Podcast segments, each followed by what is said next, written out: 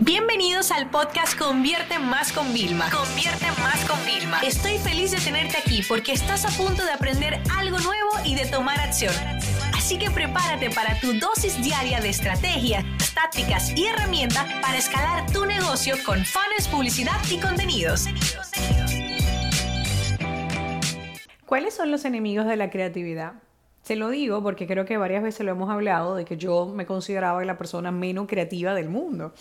Y realmente alrededor de mí también he tenido personas que incluso estudiando publicidad me han dicho, no, no, no, pero lo mío no es la creatividad, lo mío es otra parte, yo soy como más racional. Pero realmente con el tiempo, con los años, hoy con 34 años, te puedo decir que creo que todos nacemos con lo necesario para poder ser creativos. La diferencia es que algunas personas se entrenan más para ello, se entrenan más en ese pensamiento crítico, en ese análisis, en estar abiertos a recibir, en ver. Son personas que se quedan observando, se quedan analizando. No es como vivir en piloto automático. Ahora bien, si tú lo que quieres es comenzar este proceso lento, despacio, de cómo fomentar la creatividad, que viene siendo como nosotros de una forma distinta, ¿vale? Resolvemos problemas o intentamos conectar crear una esencia. O sea, creatividad es cuando tú ves una valla entre muchas, pero hay una que te llama la atención. O sea, a nivel de creativo hubo un trabajo muy bueno ahí directamente. Pero hay varios enemigos que nos alejan. Eh, además del primero que enemigo somos nosotros, ¿no? O sea, diciéndonos no soy creativo, no, tenemos que dejar de utilizar connotaciones de ese tipo. Eh, el perfeccionismo es enemigo de la creatividad, porque fíjate, cuando hay un proceso creativo no hay ideas malas, hay ideas menos buenas o hay ideas muy, muy, muy buenas, ¿ok? Empecemos por ahí. Luego está la falta de descanso. Es muy difícil entrar en un proceso creativo si, estando bajo un agotamiento. Por ejemplo, yo antes de grabar este episodio, el día antes estuve cinco horas creando unas 20 lecciones que tenía que hacer eh, de un programa que estamos regrabando, ¿no? Al otro día, yo le voy a decir la verdad, cuando yo venía de camino en el coche, mi esposo me dijo, ¿te parecerá bonito? Me sonó la alarma con la que yo pensaba despertarme. Pero bueno, cuando él ya se levantó, que tenía que llegar temprano, yo ya me había despertado y vine con él. Yo le dije, Dios mío, yo quisiera arroparme en mi cama otra vez. Lo grande es que cuando yo trabajaba en casa, yo no me volvía a la cama, o sea, yo me paraba y ya está, pero el cansancio, o sea, no puede ser. Entonces, ¿qué yo hice? No, yo pasé, hice como tareas más de rutina desconecté, hicimos una reunión y ya ahí volví a conectar con mi creatividad porque ya me estaba despertando y bueno, me tomé un café también.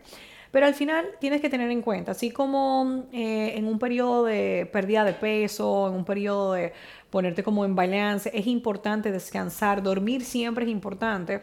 No es de que, hay ocho horas obligatorios, sino que cuando duermas sean seis, siete, que sean buenas horas de dormir, ¿no?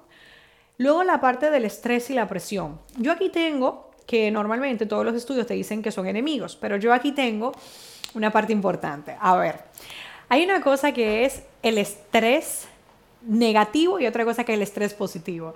Yo creo que el estrés negativo es aquel en el que nosotros no vemos salida, nos vemos en algo como muy negro. Y bueno, ese sí es un enemigo de la creatividad, porque estás como que de forma muy negativa todo el tiempo.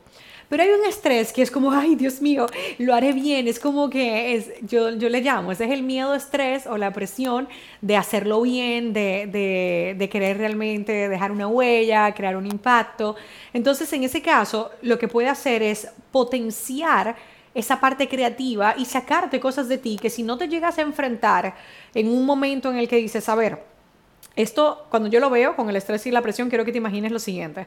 Estás parado y tienes dos caminos, izquierda o derecha, ¿vale? Entonces, la creatividad está en uno de los caminos, vamos a suponer en el derecho. Tú puedes seguir de forma normal y conseguir resultados normales, o tú puedes pensar fuera de la caja e irte por el camino de la derecha, ¿no? Entonces, cuando hay estrés y presión buena, te vas por el camino de la derecha porque quieres hacer lo mejor del mundo y entonces no es un enemigo. Entonces, para que también lo tengan ahí en cuenta, ¿ok?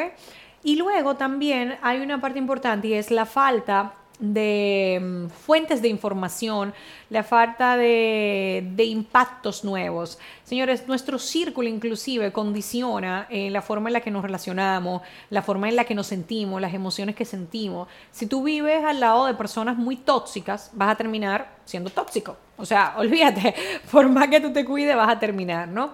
Yo recuerdo que cuando yo mm, estaba como aprendiendo de forma autodidacta, hay que mantener un balance entre la mejor, los autodidactas que nos hemos, o sea, como que siempre estamos aprendiendo.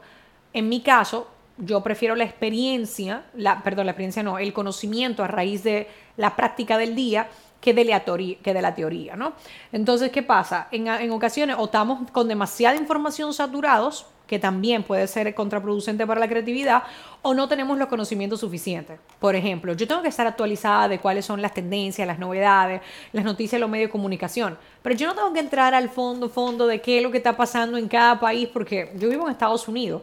Yo con saber lo que pasa en España, Estados Unidos y República Dominicana estoy bien. Pero tú necesitas también estar abierto a todo lo que está pasando para que te fluyan las ideas, ¿no? Óyeme, los mejores inventos, las mejores organizaciones, las mejores empresas que incluso van para el mundo para ayudarnos a, a pues, estar más tiempo disfrutando de este lindo planeta en el que cada día podemos respirar, ¿no? Yo te apuesto que son personas que están documentadas y que, óyeme, por estar tan abierta y siempre estar pensando, se le ocurrió algún día una solución que hoy nos está beneficiando, que hoy nos está dando mayores beneficios, ¿no?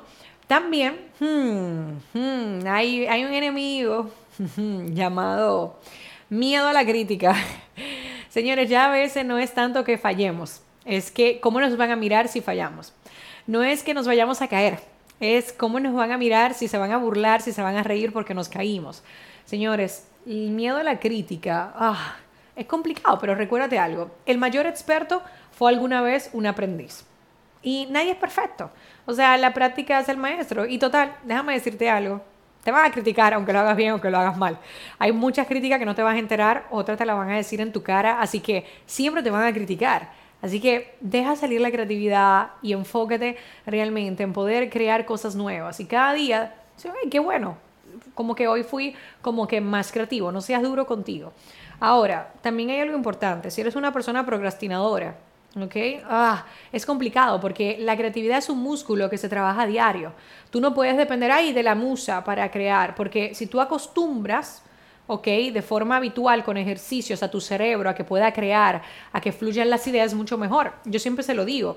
Cuando yo certifico a los marketers, cuando les entreno, yo les digo, chicos, es un músculo, lo estamos entrenando todo el tiempo. Y el momento en que tú empiezas a pensar en soluciones, soluciones, y por eso las clases privadas que doy todo y le pongo, pónganlo en el chat, ¿qué harían? Y te das cuenta que la mayoría de gente, como en un ejercicio, pinta una casa, pintan la típica casa, no piensan fuera de la caja, nadie pinta un apartamento, aunque realmente para algunas personas su casa, su hogar significa un apartamento, o no pintan una mansión o una villa, pintan una casa tradicional. Entonces, de eso se trata, de salir fuera de la caja, de también entender que así como eh, los que ganan maratones llevan entrenamiento, así como los grandes creativos se dedican todo el día a eso.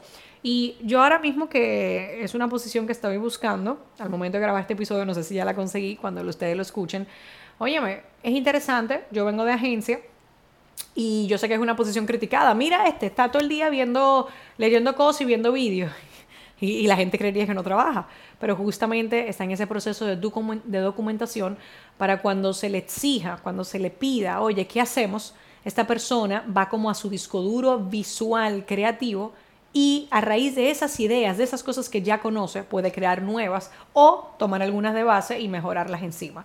Así que estos son los enemigos de la creatividad. Intenta mantenerlos bajo control para que puedas tener más ideas creativas, porque créeme, en los negocios, en las ventas, en el marketing, siempre se va a necesitar la creatividad. Esta sesión se acabó y ahora es tu turno de tomar acción. No te olvides suscribirte para recibir el mejor contenido diario de marketing, publicidad y ventas online.